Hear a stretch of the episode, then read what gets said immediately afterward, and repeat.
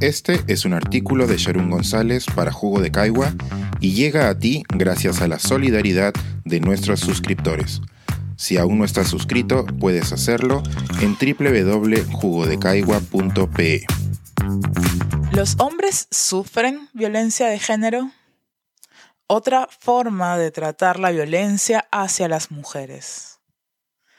Cada día en el mundo, 137 mujeres son asesinadas por miembros de su propia familia, según ONU Mujeres. Esto suma un total anual aproximado de 50.000 víctimas mortales de lo que conocemos como violencia contra las mujeres, muchas de ellas asesinadas por su condición social de mujeres. El 25 de noviembre es el Día Internacional que nos recuerda eliminar este y cualquier acto de violencia basada en género que resulte en daño o sufrimiento físico, sexual o psicológico hacia las mujeres, tanto en la vida pública como privada. Este día puede ser también una oportunidad para ampliar nuestra perspectiva sobre la violencia basada en género ¿Se trata de un problema solo de mujeres? La violencia hacia la mujer es un tipo de violencia basada en género. Es común que ambos términos se usen de forma intercambiable, aunque uno sea más amplio. La violencia basada en género, de acuerdo a ONU Mujeres, se refiere a la violencia contra una persona debido a su género y expectativas sobre su rol en la sociedad y la cultura. Aún estamos en una etapa de visibilización y sensibilización sobre la problemática centralidad de la violencia en la vida de las mujeres.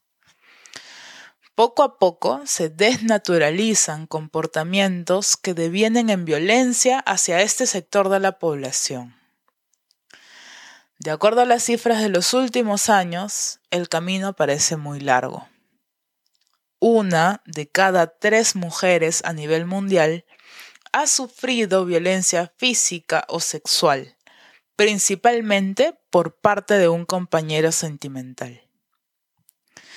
Una de las reacciones ante la discusión pública sobre la violencia hacia la mujer ha sido un discurso que destaca la violencia hacia los hombres. Esta postura presenta ambos tipos de violencia como incompatibles. En realidad, las construcciones de género son tan poderosas que pueden afectar tanto la vida de las mujeres como la de los hombres simultáneamente.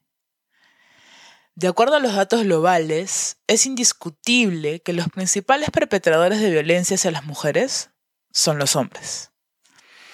Sabemos menos sobre las formas en que la violencia basada en género afecta a los hombres porque, dada su magnitud y gravedad, nos hemos concentrado en la violencia hacia las mujeres.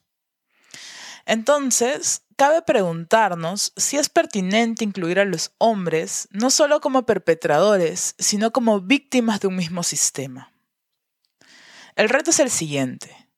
Si los hombres son los principales perpetradores de violencia hacia las mujeres, necesitamos que ellos también entiendan qué sucede, cuál es su rol y cómo pueden cambiar esta situación.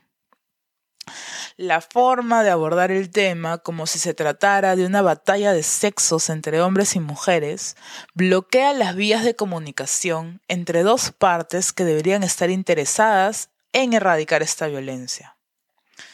Después de todo, los hombres representan la mitad de la población y también existen expectativas rígidas sobre su rol en la sociedad y la cultura. Las consecuencias son claramente diferentes en magnitud debido a la posición de subordinación y dominación que ocupan las mujeres. La construcción de género, precisamente, establece la equivalencia entre hombre como dominante y mujer como dominada, entre otras. Por otro lado, la masculinidad tradicional, el rol de proveedor y el de protector pueden resultar opresivas para los hombres que no cumplen con tales expectativas. Tanto hombres como mujeres tenemos que reconocer el papel de la socialización de los varones, con efectos como la represión emocional, el aislamiento y la idea de dominación. Cabe la posibilidad de que algunos hombres estén dispuestos a mostrar afecto y conexión con las mujeres, niñas, niños y otros hombres? No es simple traer a los hombres esta discusión. De por sí, ya vivimos en un mundo centrado en la experiencia masculina. Eso explica el temor ante la posibilidad de desviar la atención, nuevamente, hacia los hombres. En ese sentido, sería importante avanzar hacia el entendimiento de la violencia basada en género como un problema global, con consecuencias específicas y diferenciadas entre hombres y mujeres. El 25 de noviembre, como ya se especificó, es el Día Internacional para la Eliminación de la Violencia contra la Mujer. Para lograrla, es necesario que los hombres y niños se involucren en el proceso. Este es un artículo de Sharon González para Jugo de Caigua y llega a ti gracias a la solidaridad de nuestros suscriptores.